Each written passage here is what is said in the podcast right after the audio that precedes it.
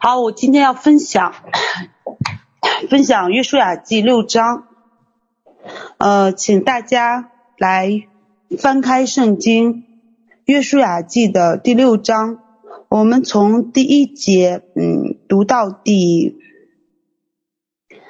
读到第二十一节。好，我来读，也请家人可以将这个章节哈粘贴出来，感谢神。约书亚记六章一节到二十一节，耶利哥的城门因以色列人就关得严谨，无人无人出入。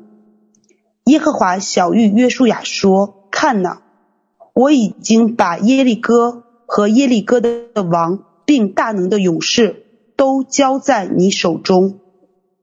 你们一切的兵丁要围绕这城。”一日围绕一次，六日都要这样行。七个祭司要拿七个羊角走在约柜前，到第七日，你们要绕城七次。祭司也要吹角，他们吹角的角声拖长，你们听见角声，百姓要大声呼喊。城墙就必坍塌陷，个人都要前往直上。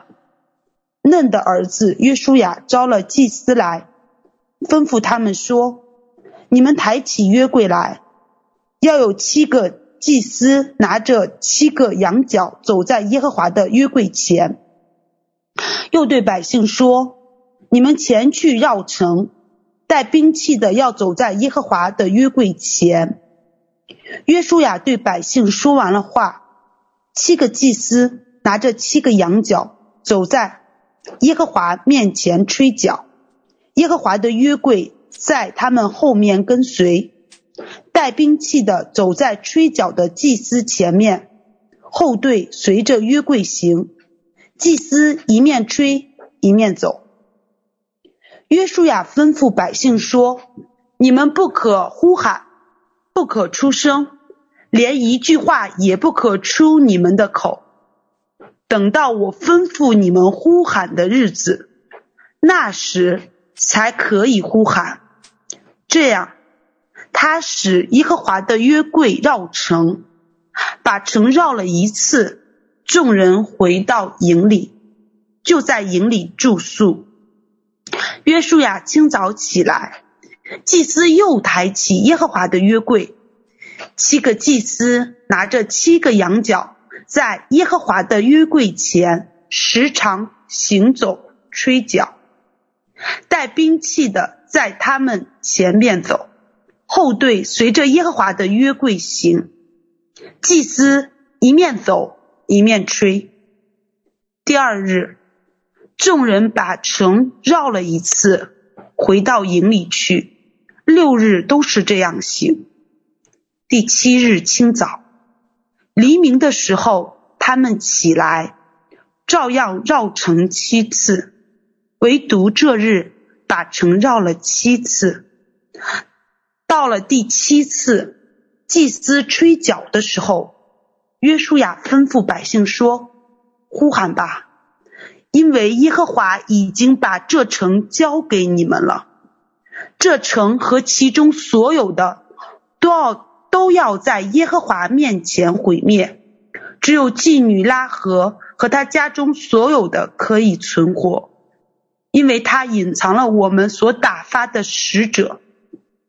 至于你们，务要谨慎，不可取那当灭的物，恐怕你们取了那当灭的物。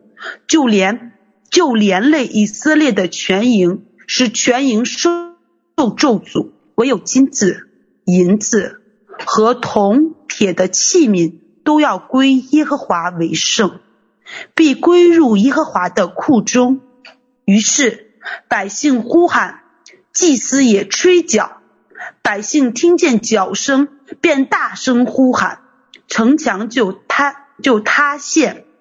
百姓便上去进城，个人前往直上，将城夺取，又将城中所有的不拘男女老少，牛和驴都用刀杀尽。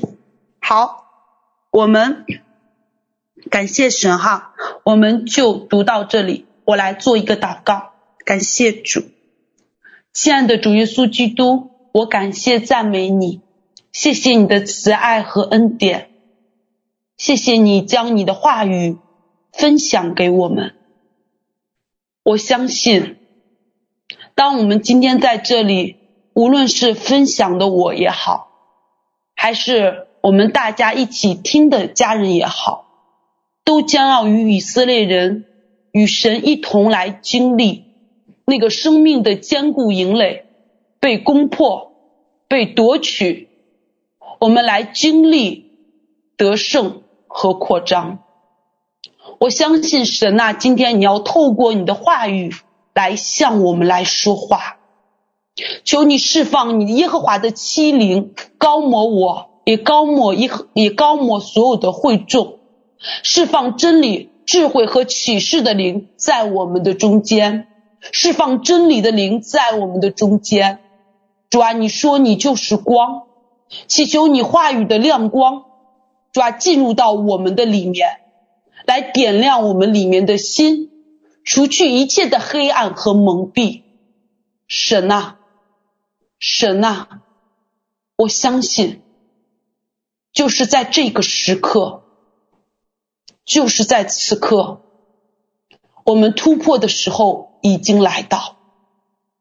你要透过你的话语，带下这个突破和转换的恩膏，以至于一直环绕在我们生命中这些坚固的营垒，全然的要被打破。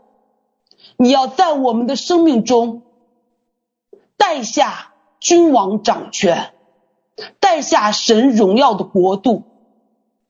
我们将我们。都交在你的手中，愿你祝福孩子的口，帮助孩子来组织言语，使孩子讲的精炼、活泼。感谢神与我同在。以上祷告，奉耶稣基督的圣名，阿门。感谢神。今天我要给大家分享的主题是突破坚城。那么坚城的意思呢，就是坚固的营垒。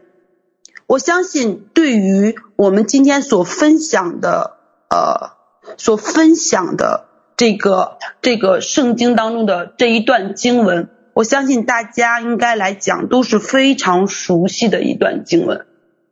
讲到以色列进入到迦南美地，第一个攻取的城就是耶利哥城。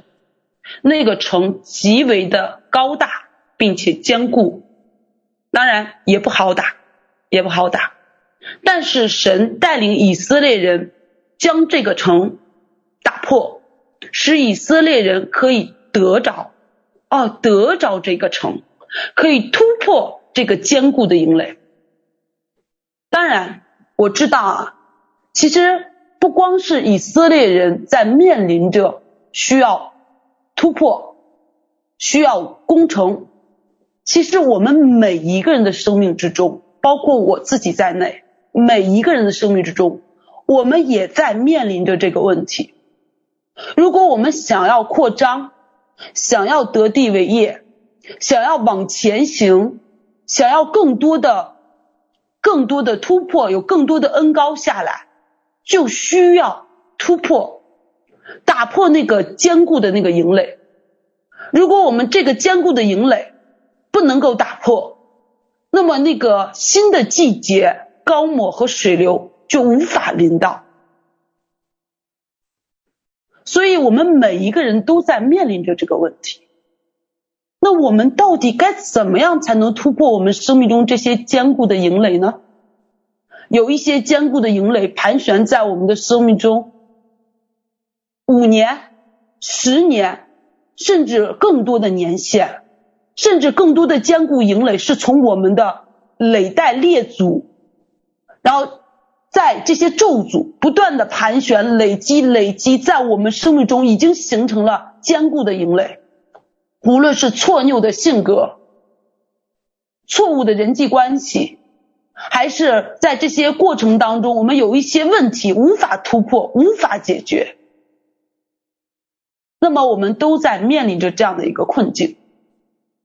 但是我们透过以色列人，透过神怎样带领以色列人攻取耶利哥城，我们知道这是一个预表，也预表着神怎样带领我们要来得着，要来突破我们生命中这个坚固的营垒，使我们可以被扩张，使我们可以进入到一个新的季节和新的水流当中。感谢神。那。感谢神哈，那我今天其实分享这个主题呢，啊的这个感动呢，是起因于在这一次南亚外宣过程当中，应该是在这一次南亚外宣过程当中，我做的一个异梦，我做的一个异梦，在南亚中旬当中呢，其实呃虽然这一次外宣不是征战，主要是以老师分享为主，但是在这个过程当中呢，仍然。每一次呃老师出游或者施工出游，我发现都会有一些问题，我生命中的问题被显露出来，而这些问题呢就会频繁的出现，呃就是如果有失败的话，那就会常常常失败，呃失败一次不够，两次、三次、四次，啊总是在某一些问题上会有失败，就是每一次外宣或者每一次老师出游，总是要显明生命中不同层面的问题和状况。这次也是如此，然后，然后在这个期间，在中，在中中间的时候，在南亚中旬的时候，其实我的生命那一段时间应该处于在一个灵性的失败当中，是失败的里面，然后灵性能感觉到很被压制，被压制，灵里边起不来。然后晚上呢，我就做了一个异梦，我梦见什么呢？我梦见圣灵。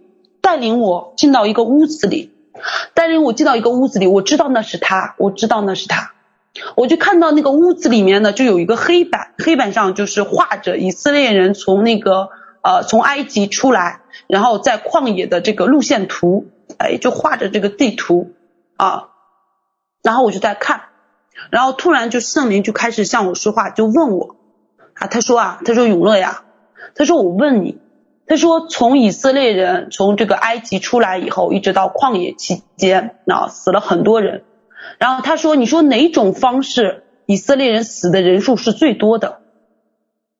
哎，哎，我从来没有想过这个问题哦。哎，这个问题我是真的没有想过，他把我给问愣了。我就想半天，我说我不知道，我说我不知道，那哪种方式死的人最多？我说我不知道，哎，我说我不知道。后来。”后来我说，我就问神，我就反问，我说那你说哪种人死的哪种方式啊？人死的是最多的啊？我就反问圣灵，那圣灵就给我说，他说啊，在这个过程当中，从以色列出埃及到这个旷野到进迦南的这个过程当中，有一部分以色列人呢，因为在这个从旷野当中，他们是有征战的，是不是？有的时候会有征战，有征战当中有一些人啊损耗死了。就是在征战与仇敌对抗的过程当中，但是这一种人呢，占的比例比较少，不多。第二种死法呢，就是因为以色列人惹动神的怒气，犯罪啊，无论是在西乃山上，摩西在西乃山上啊，这个时候领受神的十诫的时候，以色列人制造金牛犊，还是后边啊什么想要吃肉啦，啊什么埋怨神啦，等等等等等等等等一系列的部分。导致惹动神的怒气，神就击杀以色列人。当然，这也死了一部分人。我说对，相对来讲啊，这一部分人死的人还还是比较多的啊，因为悖逆的缘故。他说还有更还有另一种以色列人死的方式。我说怎么死？圣经当中在讲到后面就讲到什么？讲到那一代在旷野的那一代。老的人已经死了，新生的一代人已经已经成长了。OK，这个时候神才带领他们开始进入到哪里？进入到迦南美地，才往前进军。也就是在旷野当中，原来更多很多人的死法是什么？是围困之死，就是老死在旷野了。啊，用我用这个词来表达啊，就是不能叫老死，就是被困致死。那一代人就等于说死了一代人，而且那一代人都没有办法进入到迦南美地。为什么？因为在他们的生命当中，在旷野当中的围绕当中，一直无法突破，无法突破，最后围困致死。其实当我听到这个答案的时候，我的里面是非常惊骇的啊，真的非常震惊啊！我一想，对啊，这话真的是真的。我觉得那个那一代以色列人的死法，其实和我们现今基督徒的生命其实是非常类似的，非常类似。很多人的生命，大部分都是在一个这样的光景当中，就是被围困，一直无法突破，一直到最后消耗，消耗到最后。死了，最后死了，无法进入到得地为业之，无法进入到迦南美地，无法再往前走了。为什么老的那一代人得死？因为他无法再前行了，生命不突破，他无法前行，所以他只能死在旷野之中，无法得地为业。这是一个非常可怕的一件事情。我觉得这种死法。就相当于那种温水煮青蛙，嗯，就是不是那么的，不像那个征战的那种死法，或者说被神击杀死那种，非常的惊，非常的那种惊恐，立刻发现，他就是煮着煮着煮着煮着，突然，终有一天，这个人再也没有能力去挣扎了，OK，就死掉了，多么可怕，非常可怕。后来圣灵就对我说，他说你就在。被围困，啊，你被困住了。他说，你就处于在一个被困期间。他说，如果你不突破，那那一代以色列人他怎么样绕城绕环绕这个四十年，不能往前推进，那么你的生命也必像他们一样。其实当时我真的是非常惧怕，非常惧怕，非常的忧虑和恐慌。那我的里面我就开始问神了，我说，那你说咋办？我说，因为我实在是知道，在我的生命中有好多的坚固营垒，有好多的根源性的问题是没有处理也没有解决的。这些问题就是在我的生命中根植在我的里面，我也不知道到底该怎么样才能解决，但是我也想要去解决。当然，梦还有后半段，那么后半段我就先不跟大家分享，等到啊，等到今天讲完了以后啊，我再跟。把梦的后半段来给大家分享，神是告诉我怎么样来突破的。但是，我们今天可以先从圣经当中来看，神是怎么来带领以色列人来突破耶利哥这个这么坚固的一个城。我们看神是怎么来带领他们来突破的。感谢神哈。好，我们来开始来看圣经，约书亚记六章第一节。约书亚记六章第一节，嗯，当然我就不再读了哈。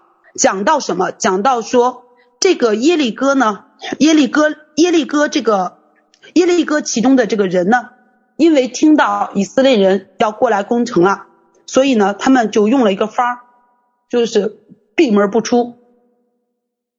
那我们先来分享一下，了解一下耶利哥这个情况，耶利哥城这个情况哈。那么耶利哥呢？是，如果以色列人是是以色列人要进入迦南地的第一个要攻的城，为什么要攻这个地方呢？因为它属于一个整个咽喉要塞之地，就是说，如果你想要进入到这个迦南其他的区域地方得地的话，你必须要先通过这个地方，就是它这个地方得了这个地方以后，我们才可以进入到迦南其他的一个领域当中，所以这个地方非常重要。那么耶利哥城的这个建造呢，也是非常的这个独特的。它独特在哪里呢？它的这个城墙啊是分两部分，一个是外城墙，一个是内城墙。也就是说，它不是只有一一面墙，它是有两个墙，就外城墙和内城墙。那么外城墙呢，厚十二尺，呃，那个内外城墙厚六尺，内城墙厚十二尺。然后中间还隔着，就是隔着一段距离，隔着一段距离。然后城墙高呢，大概是三十尺，其实说白了就是有三层楼那么高。也就是我用这个话来说，就是城墙厚，大概就是二到二到三米，二到二到三米，二到三米就是三米还是四米，就是这个。高呢是六到八米，就是又厚又高，是非常坚固、非常非常坚固的一个城，而这么坚固的一个城呢，在这个情况下，他们这些人呢又不出战啊，不出来，以色列人没有办法，就是如果他们不出来的话，以色列人必须要先打破这个城，才能去攻进里面的人。如果你不打破这个城，你无法去攻击里面的人。其实对于以色列人来讲，这是一个非常难搞的一件事情，或者说比较麻烦，非常棘手。这么坚固的一座城，又不是像现代，我们可以用一个用一个什么导弹啊，什么什么呃导弹呐、核弹呐，哗一炸，啊好了，以色列人直接攻进去就好了。在当时的时代是没有这些东西的。那么以色列人呢，又是从旷野上来的。我们知道以前古代人在打仗的时候，我我记得我曾经在看三国当中的时候，我看到他们在攻城的时候都有那个攻城锤，啊，都有那个攻城锤，然后打那个门户，然后一直敲击敲击敲击，直到把那个门户打开了以后，然后这些兵就可以涌入进去，啊，就可以打。哎，但是神没有让以色列人用这种方式，没有用这种方式。那么，在面对这样的一个坚固的一座城，啊，一个坚固的一个城，门儿也不开，城墙又那么的高，又那么的厚，又里三层外三层的，那么他应该怎么样来突破呢？其实你看耶利哥城，像不像盘旋在我们生命中那些坚固的营垒？其实是非常相似的。有的时候说一句实话，用我们的人来看。你根本就不知道到底该从哪个部分、哪个地方来入手，你你不知道，你不知道该从哪个地方来入手。那个问题在我们的生命中非常的坚固，甚至那个在我们的里面扎根的那个部分也非常的深，我们也不知道该怎么去处理，也不知道该怎么去解决。但是你看，但是你看圣经当中后面就讲到，这时候神开始给。约书亚策略，告诉他应该如何来得逞。好，我们现在来看这个约书亚记的六章，看约书亚记的六章，呃，六章，我们先从第二节一直看到第七节。那么六章的二到七节呢，讲到说这是神的一个策略。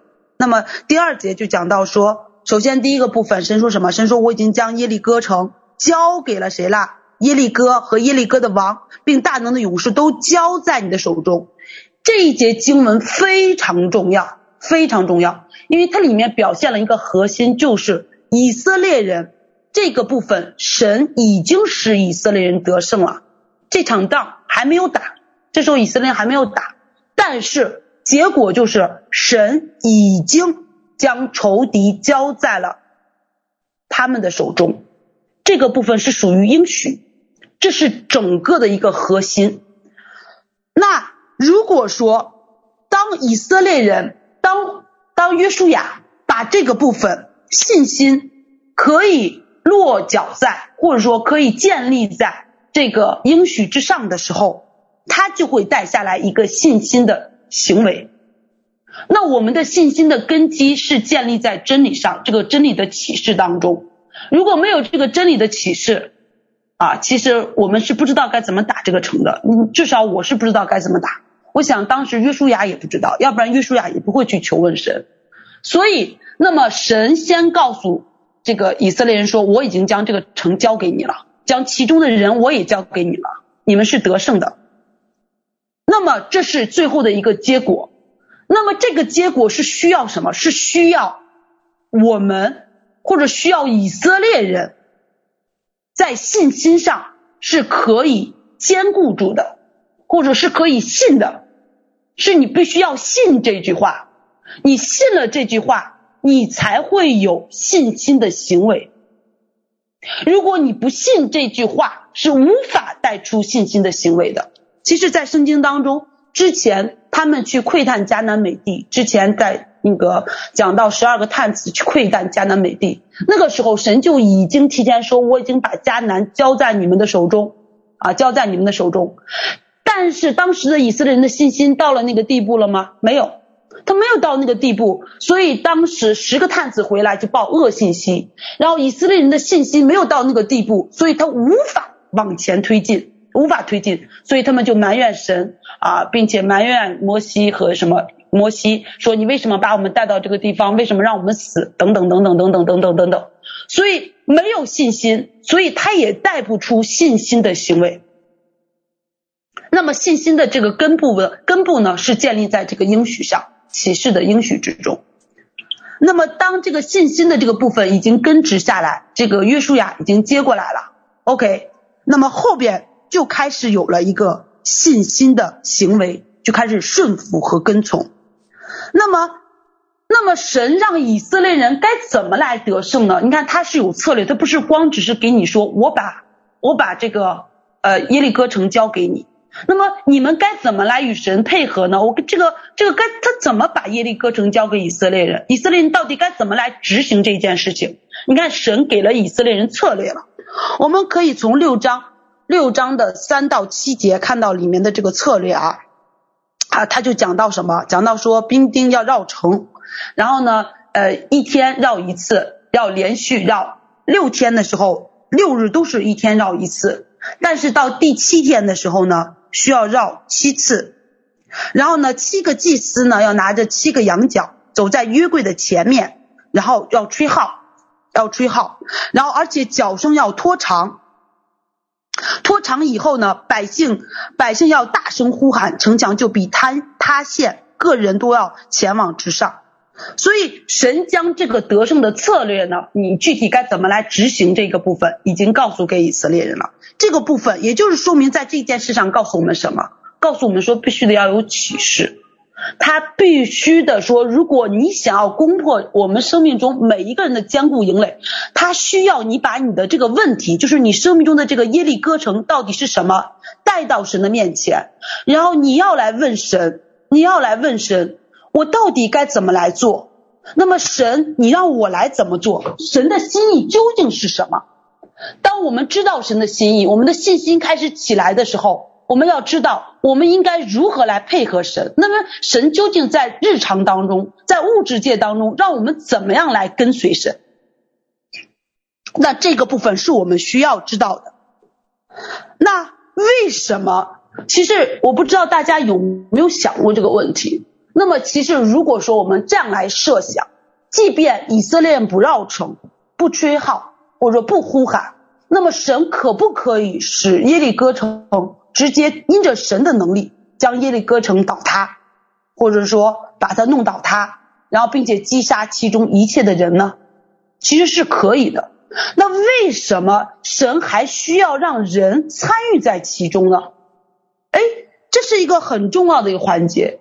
其实你知道，在我们来攻破我们生命中坚固营垒的一个重要的环节当中，有的时候我们一直在指望神，你在我生命中怎么样来做，怎么样来做。但是你会发现，神做事的方式方法是神也做，但是神希望是我们和他一起去做，而不是只是神自己去做。我再重申重新说一遍，就是。神做事的方式方法，有的时候是不是神自己一个人去做，而是神希望我们和他一起协同合作，就是讲的一个部分：同行、同心、同行、同心、同行、同心。那么这个部分就包含包含了一个什么样的问题在里面呢？就包含了一个关系在里面，就包含了一个关系在里面。那么神呼召我们，神呼召我们就好像朋友一样，就好像朋友一样，可以同心同行往前走。神不是只是需要仆人，或者说神或者只是独自美丽彰显他自己。神创造我们的目的是为了让我们与神同心同行，同心同行的。所以这个部分就讲到了一个很重要的一个环节，讲到了一个什么？讲到了一个关系，讲到了一个关系。也就是说，在这个突破的过程当中，在这个突破的过过程当当中，我们是需要是需要和神有一个非常一个紧密的关系，一个不断的一个连接。你看，不断的一个连接，然后当在这个不断的连接之下，我们才能够带下这个行动力，按着神的方式方法与神同行推进，应该是同步推进啊，与神同步归同步推进。我们知道信心的核心在于有神的应许，神来做工。但是信心有一个驱动力在，什么叫驱动力？驱动力就好像一个车，它必须得有油。如果你光有车没有油，这个车是没办法行走的，这个车没办法开。你说这个车是车吗？是车，但是它没有油，它就无法走。很多人的生命呢，就停留在一个什么样的问题当中呢？是我知道我有问题，我也大概知道神真理的部分是什么。但是我没有能力行出来这个真理的部分，就很多人就停留在一个这个层面，就是我无力去行，没有那个行动力，他没有那个行动力，没有行动力的根源有哪？有两个根源，第一个根源就是在于你的信心是否真的信了，因为信会使我们带下行为，信心会带下行为，没有行为的信心是死的。那么第二个推动力，第二个使我们可以行出来的部分，就是与神连接，就是与神连接。我们只有不断的来与神连接，我们才有能力行出神的话语来。我们只有不断的与神连接，我们才有那个行动力，才有那个行动力，才有那个执行的那个力量。就是说，我们圣经上说，那个心里的力量刚强起来。圣经上也讲到说，唯有那用力量束我们腰的是我们的神，使我们行为完全的，就是他，就是他用力量来束我们的腰。那个部分是我们需要与神有一个连接，使神成为了我们的力量。当我们在这个推进的过程当中。或者说，在突破的过程当中，其实我们是会遇到问题和难处的，我们会遇到软弱的。为什么说我们会遇到软弱？我们能被捆绑，或者说能有一个坚固的营垒在，肯定那个问题是我们自己能力无法去突破改变的。只有无法突破改变，才会叫做坚固营垒。如果我们能力能够突破改变，这个都算不上什么坚固营垒。很多的情况下，是我们无法靠自己去改变，或者无法没有能力去持续下去。就是有的时候我们有了开始了，我们刚开始可能很好，但是到中途的时候我们就没有力量了，也没有后续的内容了，就没有后续的行动了。所以我们想要让这个力量一直持续到底，那个有一个重要的秘诀就是与神连结，就是关系的部分。就是我们葡萄树与枝子之间的一个关系，就是树要栽在溪水旁的一个关系。只有树栽在了溪水旁，它才会不断的结出果子来，才会不管外面严寒酷热都不会影响这棵树。为什么？因为它已经深深的与这个水有了一个连接，水成为了他生命的一个力量，一个营养。可以帮助他结出这个果子来，所以在这里面讲到了一个重点，就是关系，就是一个关系。我们得需要不断的来依靠神，和神不断的来仰望神，依靠神，寻求神，将自己的问题带到神的面前，求神来帮助我们，呼求神，然后让神的能力、神的力量。成为我们的生命，就像圣经上说，耶稣成为我们的智慧，成为我们的生命。圣经上总是在讲，耶稣是道路、真理、生命。我们明白什么是生命吗？你明白什么是生命吗？如果当我们明白什么是生命的话，我们就知道。当这个生命进入到我们里面的时候，或者当我们与这个生命开始连接的时候，那个力量、能力就开始从我们的里面出来，它就会带下行为，而且可以带下一个持续性的行为。但是有一个重点，就是在于我们必须持续的与神连接，建立亲密的关系，这样车不断的加油，才能一直往前走。那在这个过程当中，他就讲到，讲到什么呢？讲到说，原来这个工作不是神自己一个人彰显他的能力就足够了，是需要。我们来与神共同来参与的。那我们来看，我们来看六章的第三到四节，三到四节，然后六章的第三到四节讲到一点，他说，当我们开始与神连结了，OK。也明白这个信心的这个重点了，我们的信心也建立在了神的应许之上了。但是呢，你看发现还有一个重点是什么？原来他们在围绕这个城的时候呢，需要一日绕一次，六日都要这样行，第七日的时候绕七日。你发现啊，你发现他不是说这一次当已经我们与神连接以后，或者说我的信心也到达了，也有信心了。但是呢，它需要有一个时间，这个七是代表什么意思？需要绕七天，并且绕每一天绕一次，前六天绕一次，第七天的时候绕七次。七天是代表着完全的意思，或者说也是代表着每一天。我再说一遍，这个七天是一个预表，预表的完全，七原本是预表一个完全的意思，也是预表着每一天。它每一天是预表着每一天，那么在围绕这个城，在绕城，在围绕，那么是为什么要围绕，要过渡到七天呢？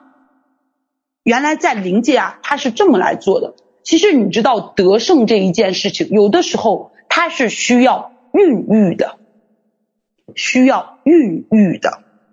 这七天每一天的一次围绕，都如同一次孕育一样。我不知道你们在看到这个呃以色列绕耶利哥城的时候，你们有没有什么其他的联想？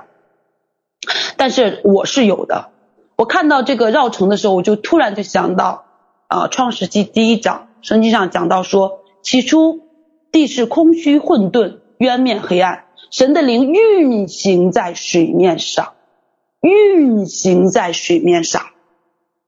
那么神的灵那时候运行的时候，一直在运行，运行，运行，运行，运行到一个点的时候，突然圣经上就开始说，神说要有光，就有了光。创造就突然就透过神的话语就出现在灵界和物质界同时出现。对吧？也就是在这件事上告诉我们什么？原来得胜这一件事情不是像我们所想的。有的时候我们的心非常的急切，当然这不是坏事儿。但是有的时候我们太过于着急的时候，我们就忽略了原来在这个时间得胜它不是一个立刻马上发生的一件事情，它是需要有一个过程的，它是需要一个孕育的过程的。神的灵正在运行的一个过程，它需要有这样的一个过程。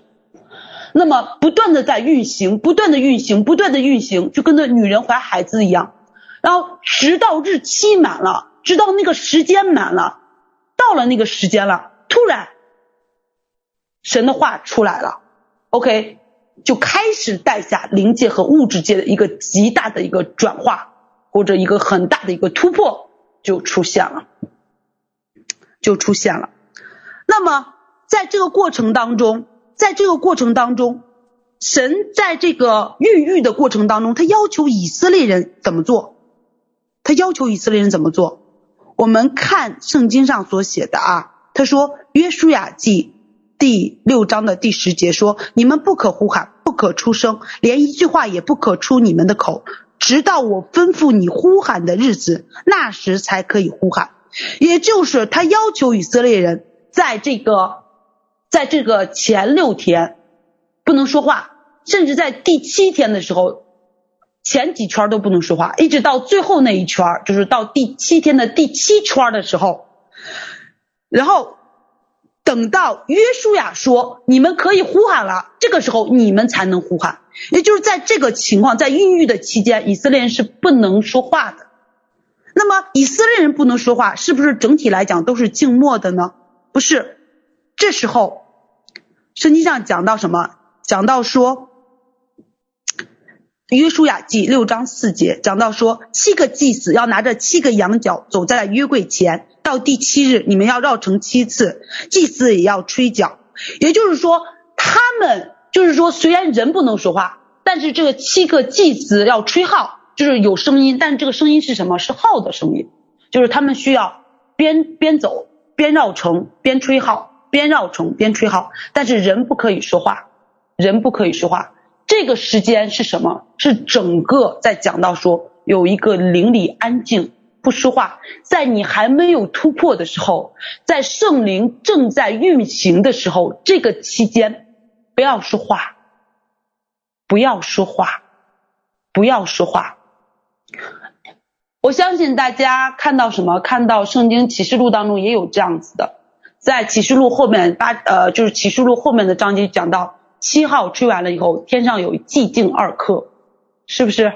是不是讲到寂静二刻？为什么不要说话？为什么在这个时候只能听到号角声，但是不要说话呢？这到底是代表什么意思呢？这是代表着说，在这个时间正是神在工作的时间，我们必须得要明白什么时候是神在工作的，什么时候是我们需要来做工的。我们必须要明白，它是有时机的，它是有时机的。神在做工的时候，我们就不要吭声，我们要等待神来做。那么，当神需要我们来吭声的时候，我们就要来说话，来与神说一致的话，来与神说一致的话。所以，在这个突破的过程当中，原来除了我们需要啊有一个时间是孕育的，这个时间的不说话也是也是代表什么？也是代表着在等候，在等候。在等候，那么虽然在等候，但是呢，有号角声，有号角声。那我们后边就会来讲到这个号角声的部分。我们来看下一个部分，下一个部分讲到什么呢？讲到说约书亚记的呃六章六到七节，讲到说整个绕城的排列方式。我把这个部分单独的来讲一下，绕城的排列方式什么意思呢？就是你发现这一次他们绕城啊，按理来讲以前都是约柜在前，啊以色列人跟着约柜在后，就是约柜在前，然后后面就是以色列人。但是这次不是，这一次他们的排列方式是带兵器的在前面，带兵器的在前排第一排，啊我不能说是第一排，就是在前面。第二个排列呢，第二第二排的部分呢是七个祭司吹号，呃在这在第二排。然后第三排呢，才是祭司抬着约柜，然后第四排才是百姓，百姓是跟着这个约柜的部分来往前走的。我再重新说一遍，第一排呢就是带着兵器的，带着兵器的，呃，让我们来讲就是战士。第二排呢就是七个祭司吹号的，吹号吹号的七位祭司。第三个排列呢就是第三排呢就是呃那个抬约柜的。第四排呢，就是这个以色列会众啊，就是呃军队和以色列的百姓，然后就是这样子来绕。我相信啊，我相信在绕城的时候，灵界一定发生了一些事件。为什么这么说？如果灵界没有发生事件的话，他不会等到第七天，当以色列人呼喊的时候，那个城墙就会倒塌。这个是不合理的。说一句实话，你就说我喊几声，这个这个东西就能倒。这么坚固的城就倒了，这怎么能？这怎么回事呢？这灵界一定发生了什么，这个物质界才彰显出来了，对不对？也就是在以色列人这么按着这个次序来绕的时候，来绕城的时候，灵界一定发生了什么？那我们是，那我们我们做属灵征战的，我们整个施工做属灵征战的，我们知道啊。我们知道，我们特别是在这个出游打仗的时候，我们知道我们在地上啊，我们领受了策略，我们在地上怎么样布阵，那么在天上那个天使也是同样怎么来布阵的，也就是一定是地上和天上同时出现这样的情况，或者我用另一句话，用另一个意思来表达，就是我们透过以色列这个排列的方式，以色列这种排列的这个方式，我们知道圣灵神的灵是怎么来环绕，或者怎么样在这个在环绕的过程当中做了什么样的事情。我们透过以色列人排列的方式，其实我们就知道了，我们就已经能知道了。这在运作的时候，以色列人这种运作的方式呢，是圣灵在灵界，同时他也是圣灵和神的使者，同时也是同时这么运作的，也就是天上地上，大家是一致的，是协同合作的。我们打属灵征战，我相信大家在这一点，大家都是非常清楚明白的。一定是在那一刻是同时协作的。那么，当这个同时协作出现的时候，它后面才带下来了那个极大的一个突破和得胜。我们透过以色列这个排序方式，我们就知道。那么，我们来看，我们来看，我们来分析。那么，这每一个呃前面为什么带兵器的要在前面？然后以及吹号角的，以及约柜，哎，这些部分都是代表着什么含义和意思？我们就来了解神当时在运行的时候，在以色列人绕城的时候，圣灵是怎么运行的？当时神是在灵界做了什么？我们来透过这个部分来了解。首先，部分第一个部分，我们讲到说排序的第一部分是带兵器的，带兵器的指的是什么呢？指的是征战，它是代表着征战的意思。也就是我们明白说，原来征战不是发生在耶利哥城倒塌以后，约书亚带领着以色列人去杀尽一切耶利哥城里的呃王啊、勇士啊、牛羊啊、驴啊什么的。征战不是发生在那个时候，征战发生在什么时候？征战就发生在绕城的时候就已经开始出现了，就已经开始出现了，征战就已经开始出现了。就已经开始发生了。其实，在圣经当中，像这样的例子有很多。例如说，特别特别明显的就是，以色列在出埃及的时候，当时摩西啊，神让摩西用杖击打埃及，啊，用十灾攻击埃及。我们没有看到当时灵界发生了什么，圣经上没有这样的记载。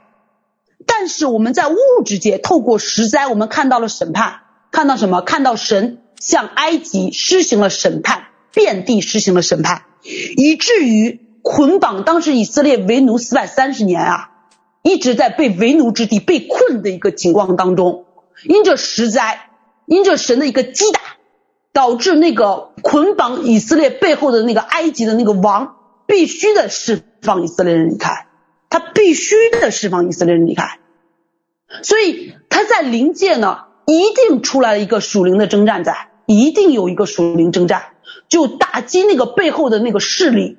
当那个背后的势力倒塌的时候，释放就同时发生在了物质界，就同时发生在了物质界。所以，当然这件事情和当时以色列人啊出埃及其实是一样的一个情况。其实灵界当时，呃，以色列在绕城的时候，一定灵里面是有一个很大、很激烈的一场属灵征战在里面。所以，当这个属灵征战不断的在对抗当中，然后这个灵界的一个得胜。那么我们再看排序的第二位，就讲到七位祭司拿着七个羊角吹号。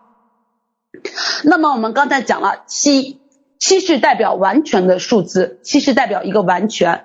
那么七其中有很多的含义，例如说七还代表着什么？七还代表着神，就像圣经上讲到耶和华七灵七眼啊，这都是神的一个预表。七是代表着神。那他们他们当时吹的那个号角啊，是羊角号，就是那个羊的其中一个角。那么你知道这个羊角在这个在这个圣经当中的预表是什么意思吗？它是预表着救赎啊，这个羊角是代表着救赎，就是羊角提醒什么？提醒我们就是在亚摩利山，以撒被呃以撒以撒就是因为当时亚伯拉罕献以撒嘛，但是羔羊代替了以撒，是代表了什么？代表了神完美的救赎，代表了神完美的一个救赎，一个救赎临到了，一个救恩临到了。所以那个那个羊的那个号角的那个部分是代表一个救恩救赎。那那其实我们首先，我不知道大家对于呃圣经当中讲吹号这一件事情，你们了解多少？但是在圣经，无论是新约和旧约，都反复的在提吹号这件事情。那么号角啊，吹号这件事情，在灵界它有很多层含义。当然，今天我只是简单的给大家稍微啊、说一下啊，让大家简单的了解。如果大家想要了解的话啊、可以去翻阅圣经，都可以查考到。例如说，在旧约当中，吹号呢，一般是代表着神的同在。像历代志下五章十三到十四节讲到说，呃，那个吹号的、唱歌的一起发声，耶和华的殿有云充满，就是吹号。有的时候是代表着神同在，然后或者是吹号也代表着什么？代表着赞美神，就像诗篇一百五十篇一到三节，我们击鼓跳舞吹号来赞美神，对不对？然后吹号还代表着宣告喜年，宣告自由和释放。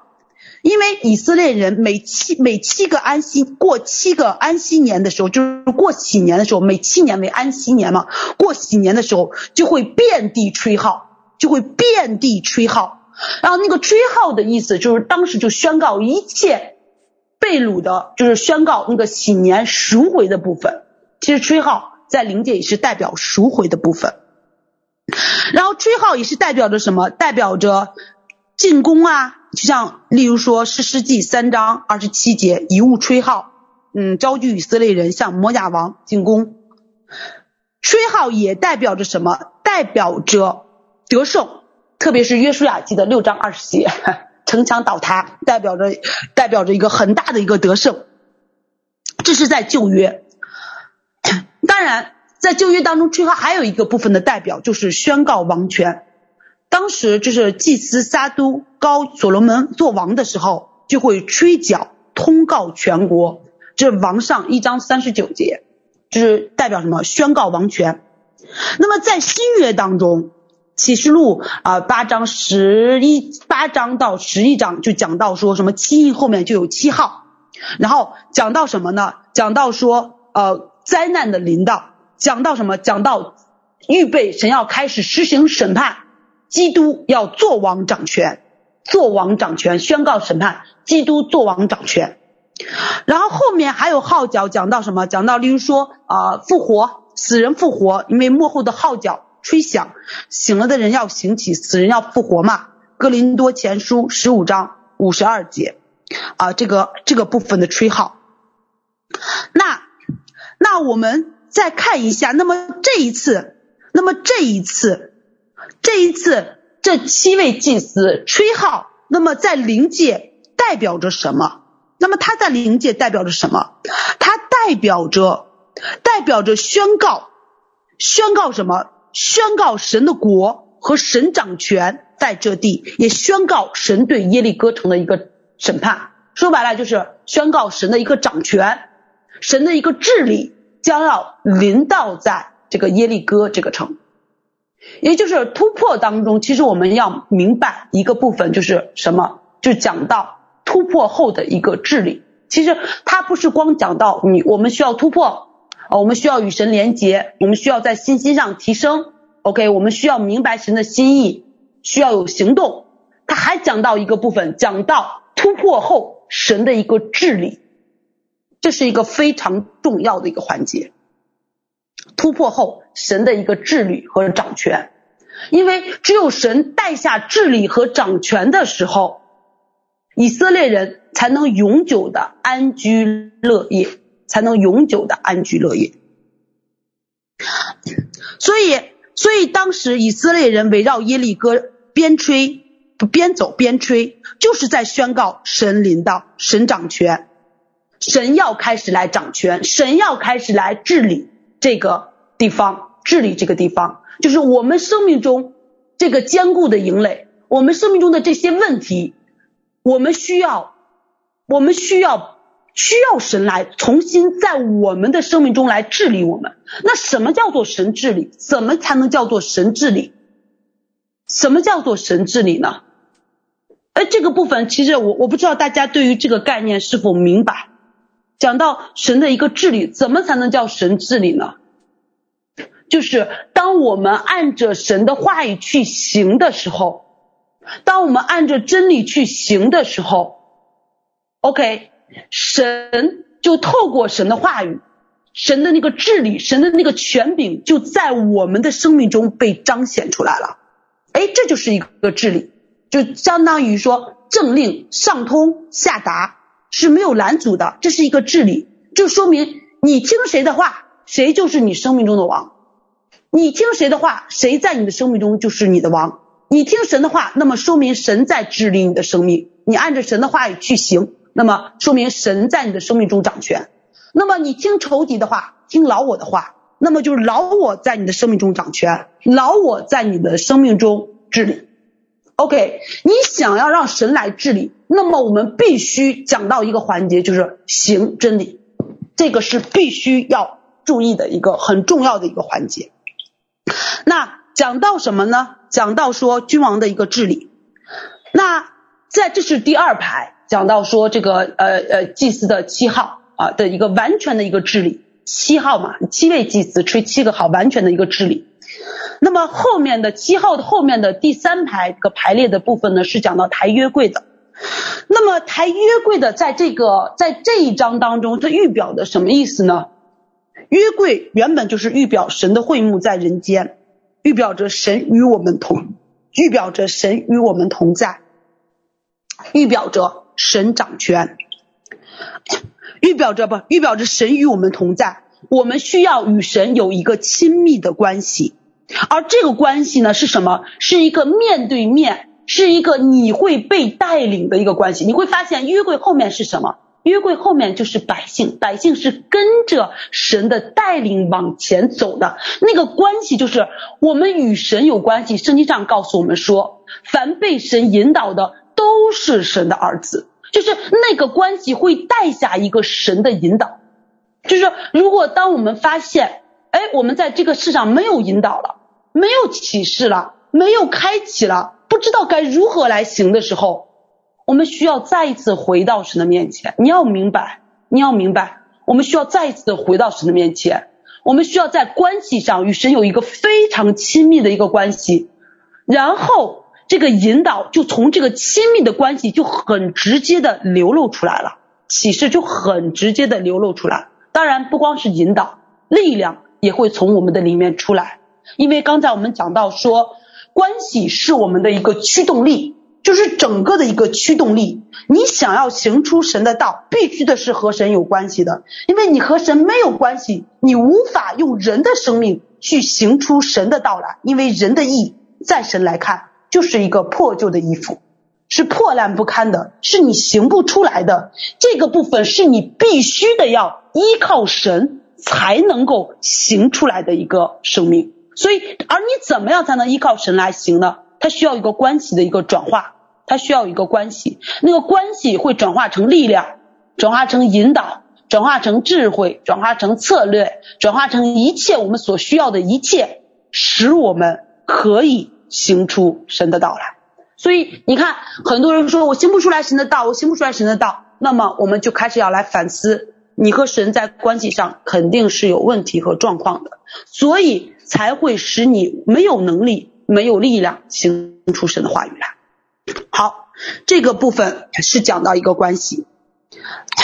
那后面的部分，后面的约书亚记的六章，嗯，八到十六节啊，八到十六节。然后这个部分我就不再讲了，这个部分就讲到什么？讲到这个约书亚怎么样带领以色列人去按着神的这个旨意，按照神的这个策略去执行。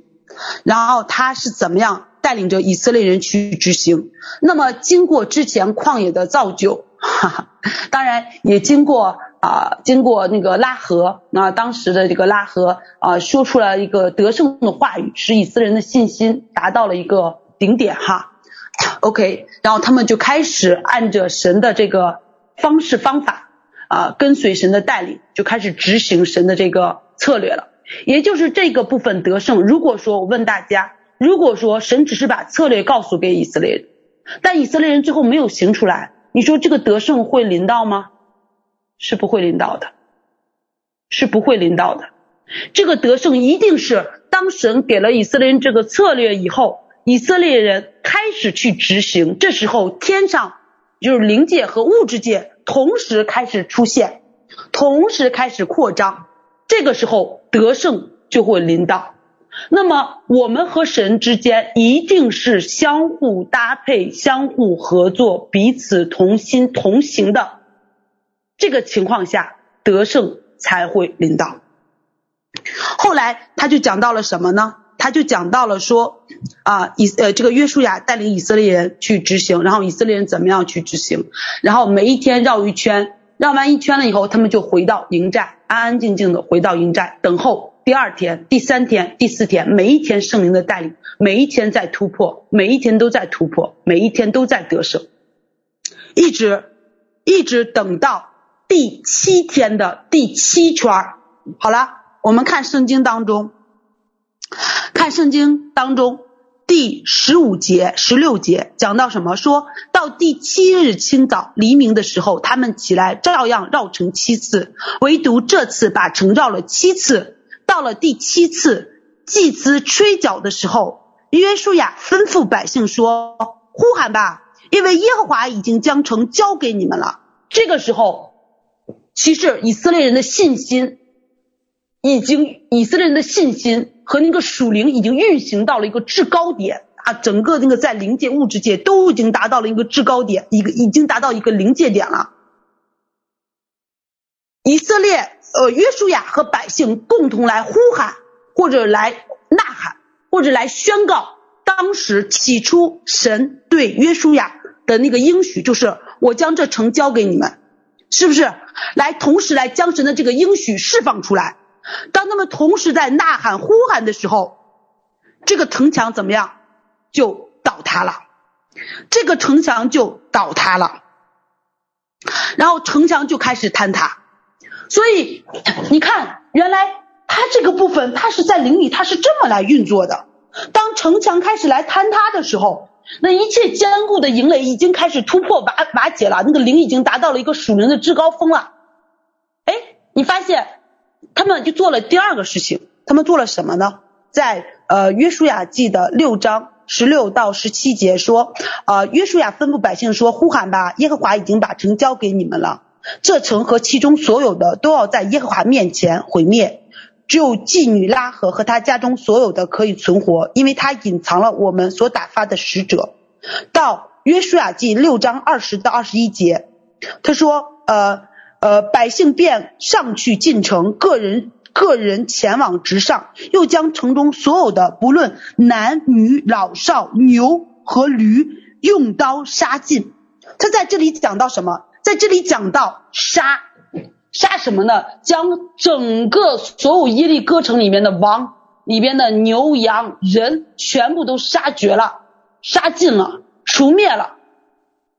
他其实在这个部分预指了一件事情，预指了什么？预指了这个部分指的是罪，预指了罪，要将这些罪除灭。我相信大家都做过清理三十一个王，无论是在营队做也好，无论是在团契做也好，还是在区当中做也好，我们在清理的过程当中，我们就认知到，原来每一个王，每一个势力的背后，它是由很多个罪构构建成的，使这个势力可以盘旋在我们的生命之中。如果我们有的时候会有透过祷告、透过征战与神联合，你会发现你的生命进入到一个突破。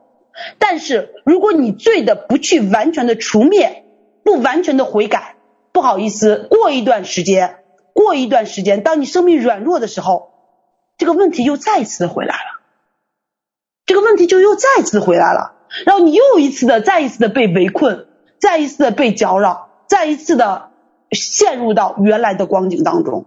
很多人就不明白说为什么。然后他就常常觉得说，我今天征战了，我突破了，我维持了一段时间，但是这个时间维持的不长，我就维持了一段时间，哦，过一段时间，我可能又再一次进入到了这个循环当中，又一次面临这个问题，我又要再次突破，不断的突破循环，突破循环。很多人灵里就感觉到非常疲惫，那是因为这个问题根本就没有处理完。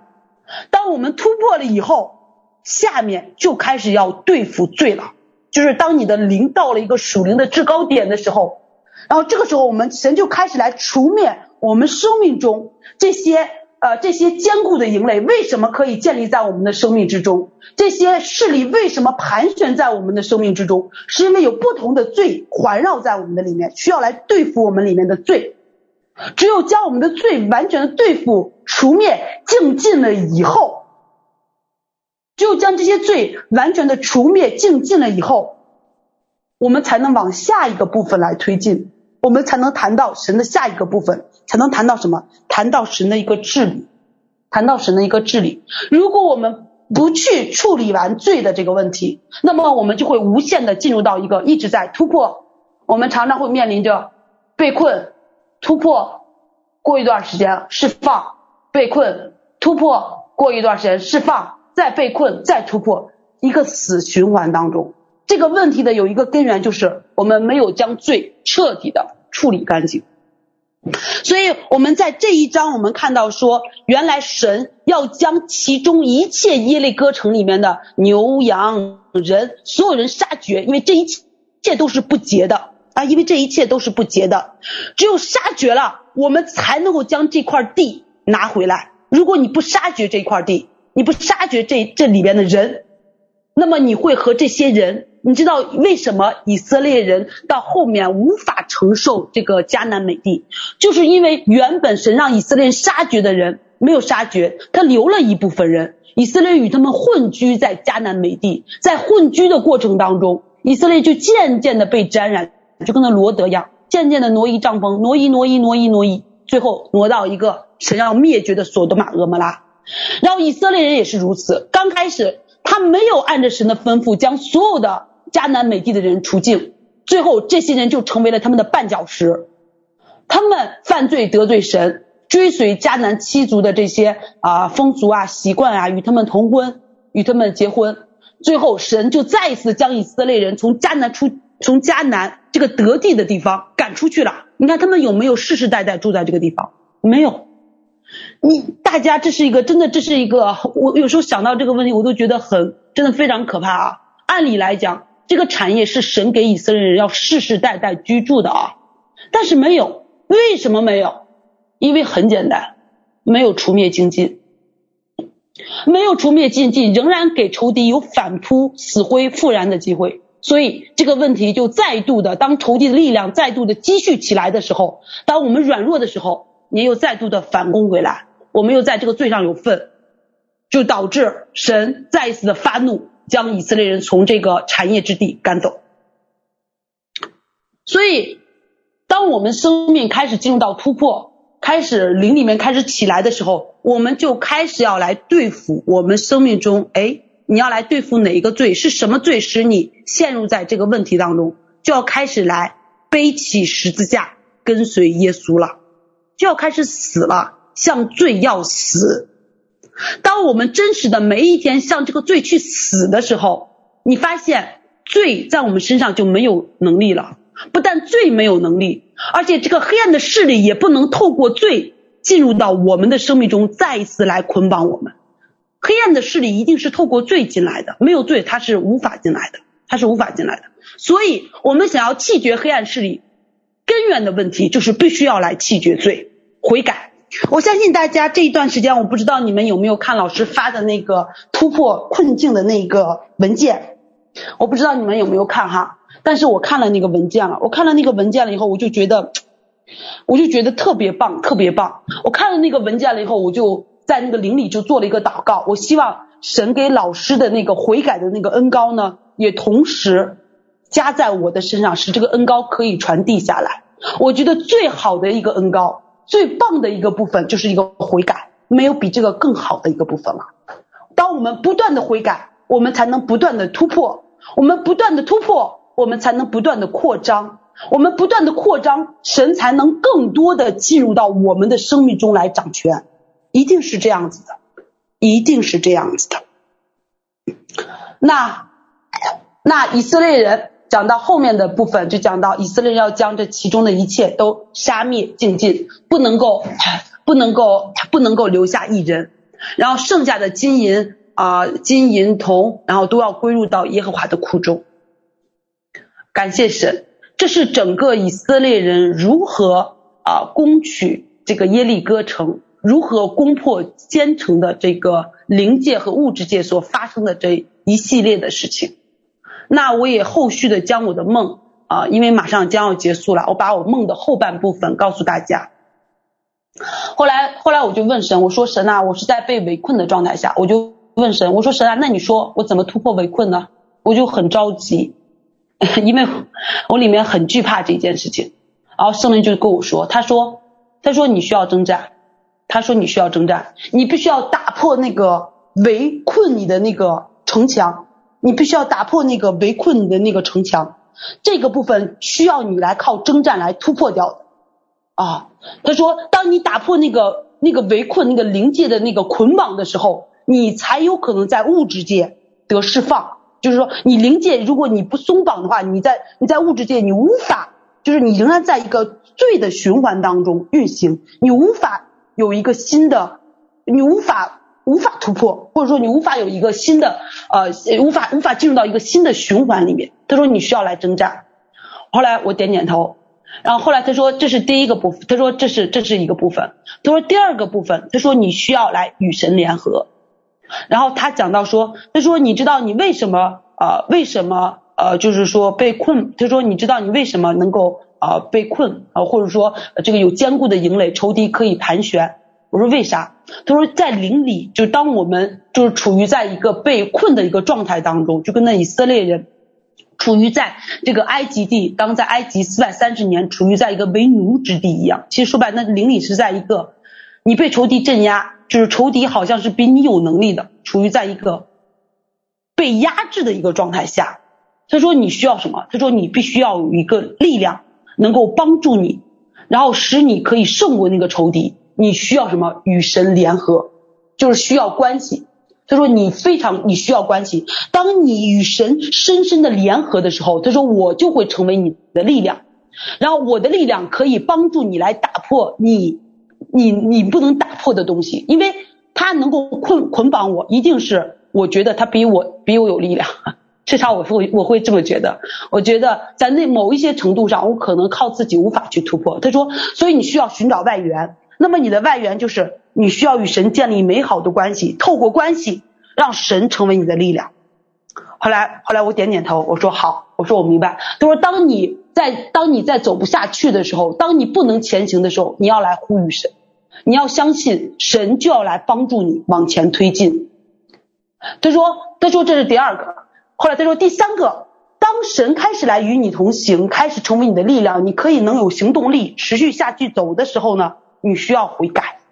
他跟我讲，他说第三个部分你需要悔改。他说你必须的要悔改。他说如果你不悔改，那么这个问题呢就会你就会一直面临着征战，呃突破，呃征战释放。”然后呢，过一段时间，然后又被困，然后再征战，再突破，就像我刚才所说的那个死循环，你会遇到一个这样的情况。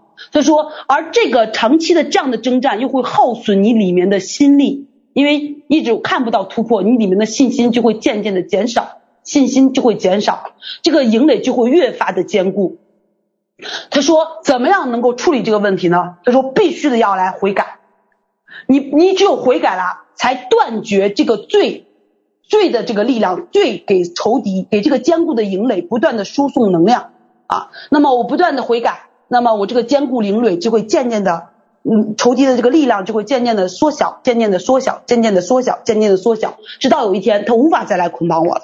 OK，需要悔改。好，后来我点点头，我说我明白。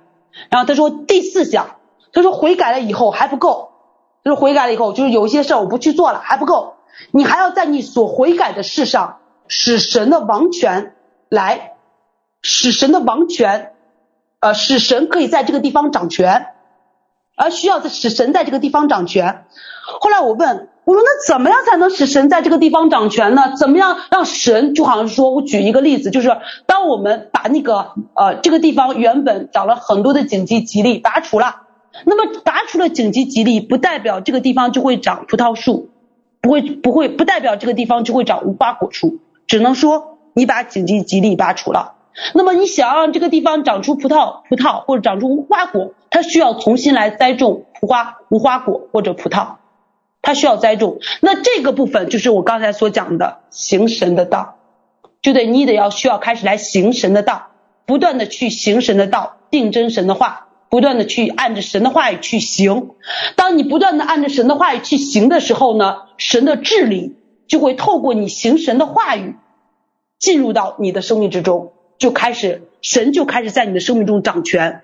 你不断的行，不断的行，不断的行。那么仇敌怎么样在你的生命中能建造坚固的营垒？你知道吗？神在我们的生命中，你再看启示录，你会看到神的城。讲到原来神的城不光是代表新耶路撒冷，它也是代表我们里面的生命，我们里面神的国也需要里面神的城建造在我们的生命之中。仇敌城多么的坚固，那么有一天我们建造神的城的时候，也需要非常的坚固。它不是一次行神的话语，它也不是两次行神的话语，它需要不断的来行神的话语，直到神的话语像一个坚固的城建立在我们的生命中，永不动摇。当神的城坚固在我们的生命之中的时候，神就会带下神的王权，就会带下神的王权，就跟那耶利哥的城带下那个黑暗势力的耶利哥的王权。那么神的城就会带下神的王权，进入到我们的生命中，这个地方就充满了光。当这个地方充满了光了以后，就不会再有黑暗了，就不会再有黑暗，黑暗也不会靠近这个地方，因为他知道这个地方他攻不过来，他他无法进入。所以他说这样，这才是一个整体的突破，这样才是一个整体的一个突破得胜。有些人只停留在第一步。我知道有启示，有些人停留在第二步，哦，好吧，我征战；有些人停留在第三步，就是我我开始起来来行动，我开始起来来行动，与神建立关系，让神成为我的关系。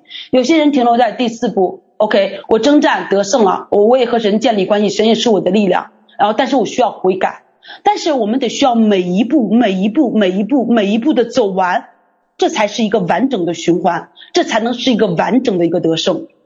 所以今天对于我们来讲，对于我们来讲，我们生命想要突破，我们生命想要得胜，我们的生命想要完全的、完全的被神得着，想要从这些旧的循环出来，我们必须着，我们必须按着神带领我们的这些方式，按照真理的这个次序往前推进，我们才能真实的看到突破、更新、力量、高油。新酒，圣灵的启示、能力、权柄会同时进入到我们的生命之中，所以感谢神哈，感谢神，也感谢神今天带下这样的一个信息哈。好，那我今天分享完毕，那我做一个祷告，也祝福大家，愿意大家在听的这个过程当中，也与以色列人与神一同来经历我们生命中突破这些坚固的营垒，使我们可以得胜。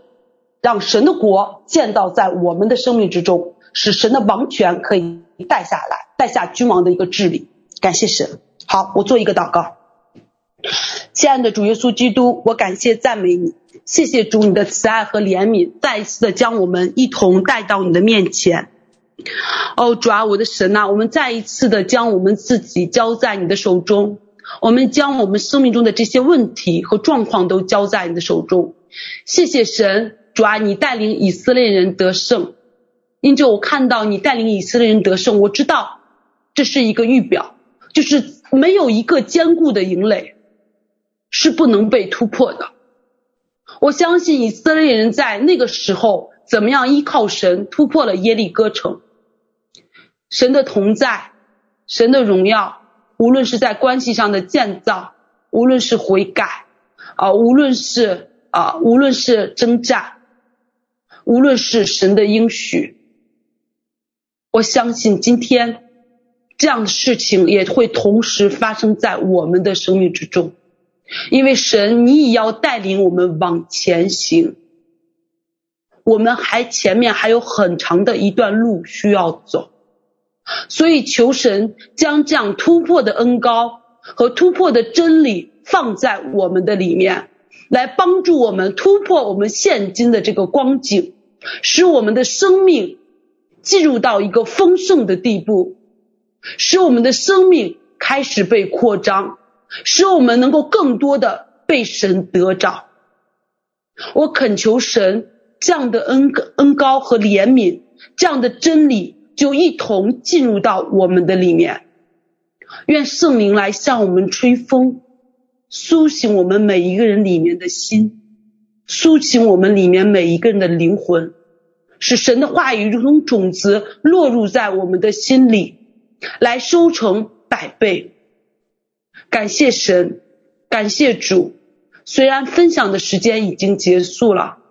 但是，愿你的话语带着你的医治，带着你的大能，带着你的启示，带着神工作进入到我们的里面，直到神的旨意在我们生命中成就，直到我们也一同经历那个我们生命中的耶利哥城倒塌，神荣耀的治理进入到我们的生命之中。